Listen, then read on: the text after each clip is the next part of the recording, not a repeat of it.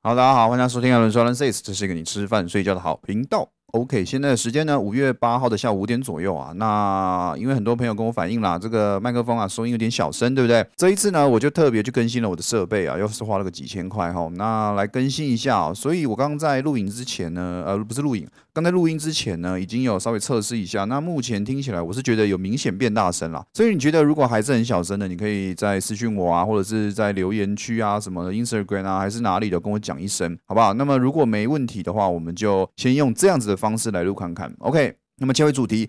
今天这一集呢，一样来跟大家分享一下最近台湾股市的状况，还有下周你应该要注意的事情跟一些重点新闻。首先呢，我们先来了解今这礼拜的大盘的状况。其实这礼拜大盘，呃，大家应该是坐云霄飞车啦，好不好？在礼拜一、礼拜二的时候呢，那个修正幅度啊，高达七百点，包含上礼拜五呢，三天总共修正了高达一千点，是一个非常大的数字啊，也是五月一来哦，就给大家一个呃一个下马威啊，就是说怎么样啊？四月涨够了吧？五月空头来一下了吧？所以呢，这个幅度啊非常大。那修正完之后啊，礼拜四、礼拜五啊，算是有一个明显的支撑，甚至是有一个多头准备继续反弹的味道了。哈，大家应该可以发现，周一周二呢，基本上啊，传产股啊都是倒地不起哦。那相反的，像是这个金融类股啊，还稍微支撑有支撑一点哦，就是跌幅没这么深。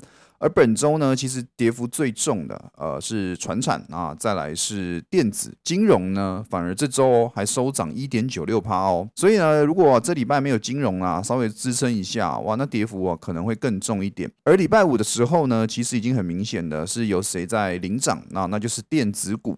电子股呢，一个大发飙啊，彻底的让整个大盘哦收涨了三趴。当然，船厂也有一些贡献啦。不过礼拜五大家应该很明确的感觉到，其实是电子在拉盘。那电子在拉盘是谁在买？那想当然呢，就是外资在买。好，那么综合了这么多，大家一定还有个疑问，就是说，诶，那这一波反弹上来之后，到底是结束了？下跌了吗？还是说上去之后会再下来？那我必须要跟大家讲啊，在周线来说啊，其实大盘的大多头格局呢是没有被破坏掉的哦，它还是撑住了所谓的 MA 就是十日均线哦，然后收了一只蛮大只的脚，六百点的下影线，表示呢支撑还是很明显。不过在日 K 来说啊，其实呢已经跌破了从万六以来齐涨将近两千点的一些关键均线啊，然后一些。呃，上涨的格局其实都已经完整的破坏掉了，所以呢，大家要留意一下，下礼拜啊，我觉得有机会继续反弹。不过反弹之下呢，要留意收了很丑的 K 棒啊，比如说高达一两百点的上影线啊，或者是一根大黑 K 急跌哦。那可能要留意一下，第二波的跌幅可能还会再来一次，而且呢，要去测一下底部。如果底部再没有撑住呢，那可能哦，这个下探的幅度要稍微再去扩大一下了啦，好不好？这是给大家一些想法。不过下礼拜一呢，我认为啦，开盘应该只要这个周末呢没有出现一些什么台湾疫情加剧啊，然后一些很大的利空新闻啊，其实周一啊应该还是有反弹空间的。而反弹之下，就要去留意，如果碰到了上面的一些压力区的时候，会不会形成第二次起跌的呃的地方，好不好？好，那么讲完这些呢，我们就先来讲一下最近的新闻。首先呢，这个周五的时候，大家应该都有注意到，就是要去看一下美国的非农就业指数嘛，对不对？那非农就业指数呢？其实哦，这一次是跌破大家眼镜的啦。因为有人预估到四月应该要新增就业高达一百万人哦，结果呢只有二十六点六万人。在八点半公布，晚上八点半公布这个数据的时候呢，大家应该可以去看一下那个时候的小道琼跟小纳斯达克的期货哦，因为他们是基本上已经 almost 二十四小时在运作了。那当然那个时候美国还没有开盘嘛，可是你可以发现。当公布了这个数据的时候呢，美国道琼的期货呢是大跌两百点，但是小纳斯达克是大涨了一帕多。其实就两个完整的走势啊，只是是完全相反哦。那个很好玩，你可以去看一下那个数字啊，就觉得哇靠，真的是太扯了。这现在的市场到底是发生什么事情？当然，因为这种消息面很难预测。不过也就跟大家讲一件事情，这个非农就业指数出现呢，显示一件事情哦。原本整个经济学家是非常看好美国的经济复苏是会非常漂亮的嘛，所以会引发一些呃可能缩表啊，然后或者是不继续购债啊这一些哦慢慢把资金收回来的，或者是不要再把资金放出来的一些呃动作。可是这个非农就业数字一出来呢，相反的让大家或者是让市场哦对于要升息的这个疑虑呢，直接降到了基本上可以说是最低点。为什么？因为数据根本就不好。那数据不好呢，大家就觉得政府要继续放钱，所以继续放钱呢，诶，就可能有利于股市继续上涨哦。所以这个反应之下呢，美国的这个科技股啊，那种成长股啊，反而是觉得是一个利多，所以就喷了上去。那喷了上去，就可以去留意一下，其实美元指数呢，也做了一个非常明显的大跌哦。美元呢，最后啊尾盘呢是收跌了零点六三趴，这个数字呢是二月二十六号以来的最低点哦，这个就可以去留意一下啦。如果美元指数啊开始做一些回落啊，对于台币啊。绝对是一个利多，好不好？那么台币利多呢，就表示有人把钱进来台湾。那进来台湾进去哪里？就是进去股市。所以进台币升值呢，对于台湾股市来说啊，反而也是一个利多，可以去期待的。好了，那么讲完这一些呢，另外啊，因为这个新闻出现呢，所以拜登呢也说了一些话。拜登呢是说啊，四月非农就业指数的数字呢，成长啊是低于预期的。那显示美国呢比以往任何的时候啊，都更需要大规模的基础建设，还有美国家庭的。计划，哎，这个数字出来呢，其实也就是在跟大家讲啦，哎，我这个拯救的计划，我这个放钱的计划，我可能还会再更进一步啊。所以这个对于基建嘛，基建嘛，所以呢，我觉得基础建设啊引发的原物料需求呢，还是可以再多加留意的。那么再来第二个新闻呢，就是我们台湾的进出口统计啊。对于五大市场呢，出口是全面的扩张。四月对欧洲国家的出口是创了单月以来的次高，啊，这就是一个非常好的消息啦，哈，就至少不是哦，就只是股市因为很多资金在炒，然后一直大涨。而是基本面呢，还有这些总金数据呢，诶，是真的有跟上来的。那当然这是一件好事情。再来呢是这个印度啊，印度疫情啊是又有越来越严重了啦，已经突破单日四十万例了。在五月六号啊，过去二十四小时内新增病例是高达四十万，这个数字呢是非常恐怖，然后也真的是需要注意一下的，好不好？再来呢，台湾呢，则是要去留意一下华航机师哦引发的可能进一步的疫情扩散啦。那台北跟新北呢，基本上已经已经成为红圈圈了。你可以去看一下那个疫情的呃，台湾的一些相对哪里比较危险啊，比较安全哦。其实新北整个大台北啊，已经变红圈圈了。大家真的是啊，如果你住台北啊，那个口罩一定要戴好，真的是再强调一下，好不好？好，那么再来呢，是讲一些族群或者是个股的表现的一些营收。那首先呢是群创啊，群创呢在七号的时候公布四月营收啊，在面板价格持续走阳的激励之下呢，两个月都站稳了三百亿之上，他们的营收。但是啊，因为零组件比较吃紧呢，出货是较像上个月下滑哦。反正不管怎么样啊，还是一件好事啦。就是至少呢，他们的订单啊，都已经看到明年上半年了。那营收也是确实有明确的增长。而群创、友达、彩晶这个二加一的面板呢，在上半周啊，是真的哦，那个跌幅哦，真的是很夸张啊。那连续两天的跌停板啊，彩晶也是跌幅很重哦。那到了礼拜五呢，反而哦，哎，是群创去收了涨停板，是一个非常漂亮的止跌的讯号。不过大家还是要留意一下面板的整个，呃，我们不要讲整个啦，面板的这个群创、友达还有彩晶呢，他们的多头格局啊，短时间内是被破坏掉的。当然不是说没有机会继续大涨，而是我认为呢，可能要再修正一下。那这个修正之下。只要这周的最低点没有被跌破啊，其实我觉得后面都还有机会可以挑战前高。那么至于群创跟友达呢，我会比较 support 群创一点哦。哦，为什么？因为友达呢其实是有比较处于被卖的更严重的啦。那群创呢在周五的涨停板之下是有主力买了两万多张回来哦，这是可以大家可以去留意筹码面的部分。好，那么再来呢，则是这个钢铁中钢呢也是。公布了他们的首季税后净利哦，是高达了九十点二六亿，年增呢啊不是什么几十趴哦，是五百趴，是五百趴。那每股美股税后净利呢高达零点五八元哦，全部都是创了一个新高。也因为这个几个非常好的消息之下，其实像中钢、中红啊。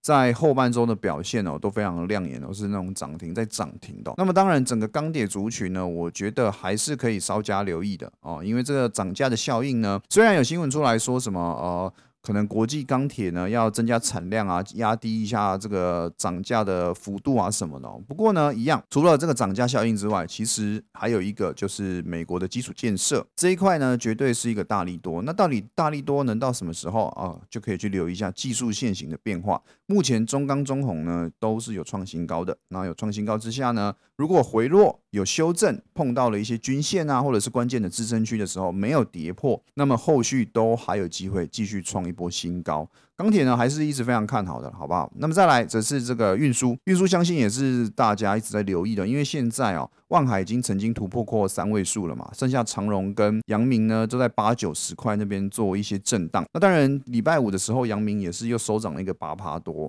不过还没有创新高。那还没有创新高之下呢，就要留意会不会是在高档做震荡。那只要在高档盘整越久啊，对于阳明或者是对于这些。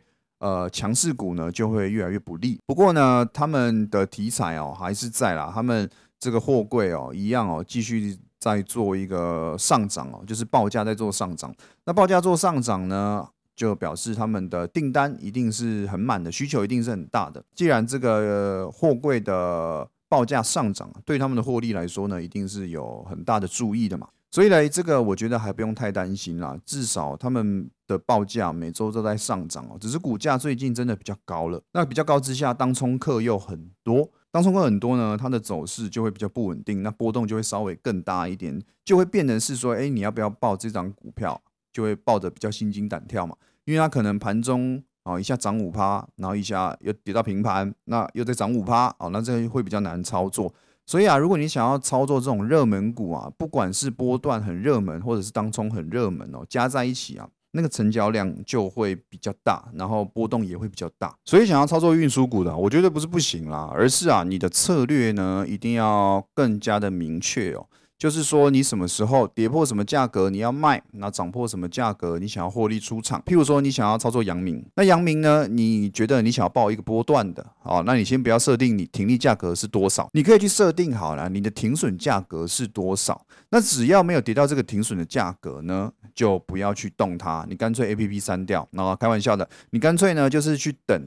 就不要去在意它中间的上下波动。当价格有继续创新高的时候，你可以把你的停损价格慢慢往上拉，变成停利的价格。只要这个停利价格没有去接触到，没有去碰到呢，你的阳明、你的个股啊，就继续抱着就可以了。那这个方式呢？是比较好去当可能股价有大跌啊的状况出现的时候啊，你的心里会比较轻松，因为你就想着 OK 啊，你今天跌停板，但你根本就没有碰到我的停损价格，所以我就也不用特别的去动它。那如果说哦获利减少了怎么办啊？你想要做波段，你就必须要承受短时间内的震荡。那么震荡到你认为的支撑区去跌破的时候，就表示你看错了，就这样子而已。不要觉得说啊，早早知道早知道我就不要报波段了，我就那个时候价格有获利就赚就出场了。其实我觉得这反而是你要去调整你的心态哦。你做对了一件事情，那长期一直做呢，这件对的事情就会帮助你赚钱。好，那么以上的新闻呢，大家应该可以留意到啦，就是其实还是那几个族群在抢啦，哦，就是运输、面板跟钢铁。可是人越多的地方呢，往往是越危险的。你喜欢，你想要跟着这些热门族群去做价差上的获利，不是不行，而是刚刚我讲的这个重点，你一定要记得。每一档股票，你想要做当冲，那我没意见，你可能就是有赚钱就想跑。可是你想要做波段，你长时间看好这些个股的，其实啊。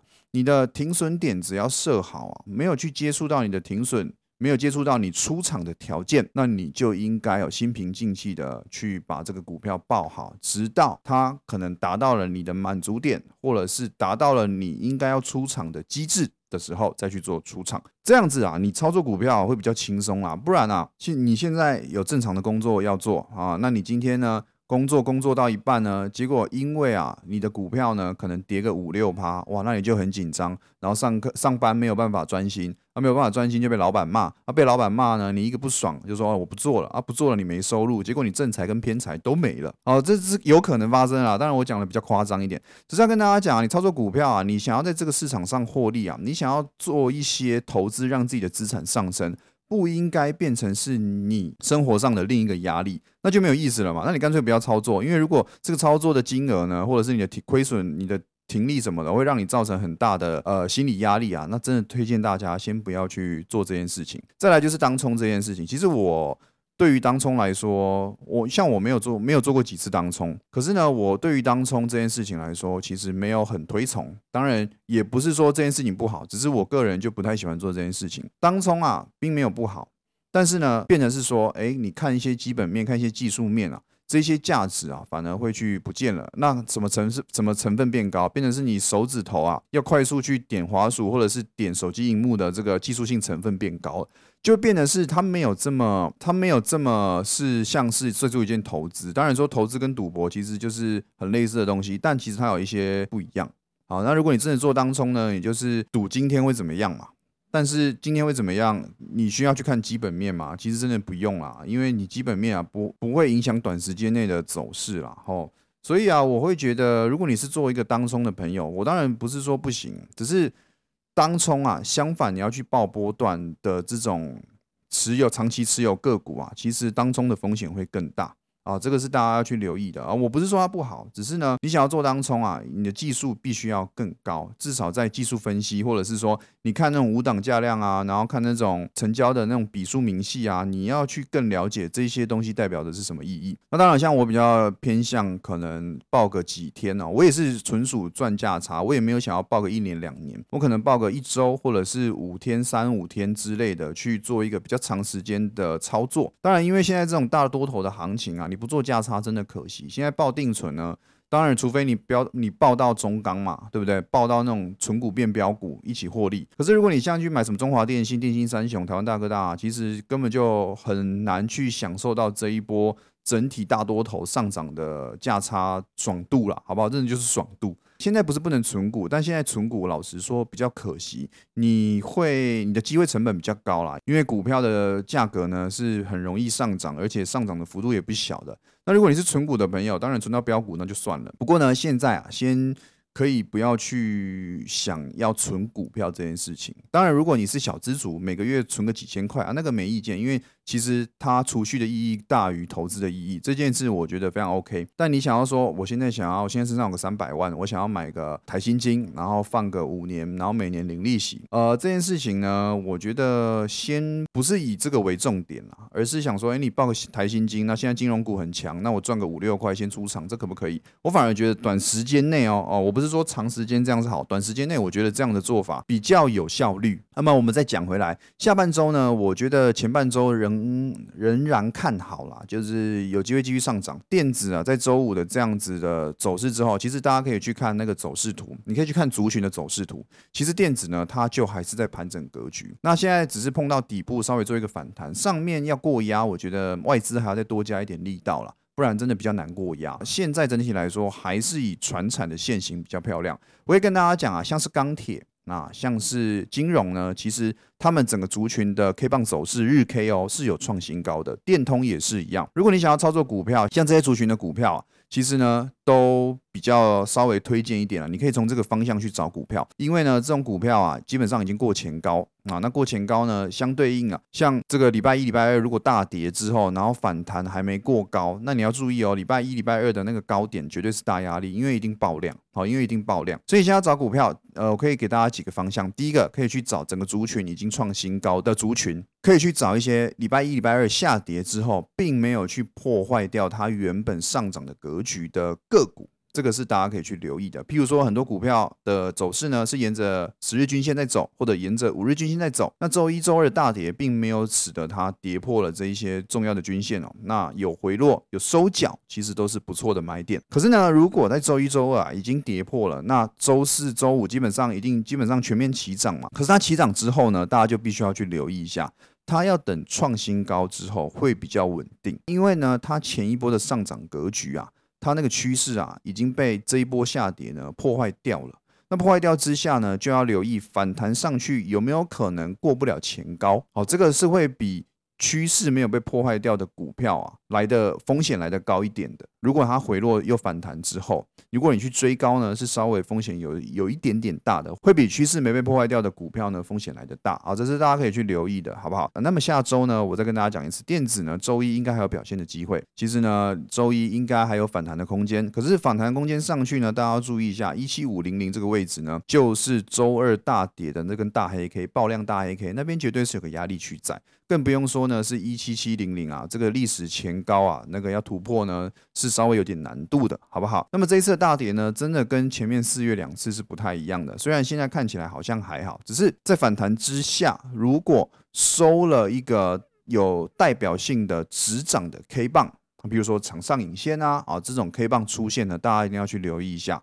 可能要再下来测一次支撑，支撑有撑住，那当然没问题嘛。我们有机会再反弹创高了嘛，对不对？可是呢，如果下来测支撑，然后礼拜二的低点没撑住啊，请你要留意一下指数呢，啊，可能呈现所谓的。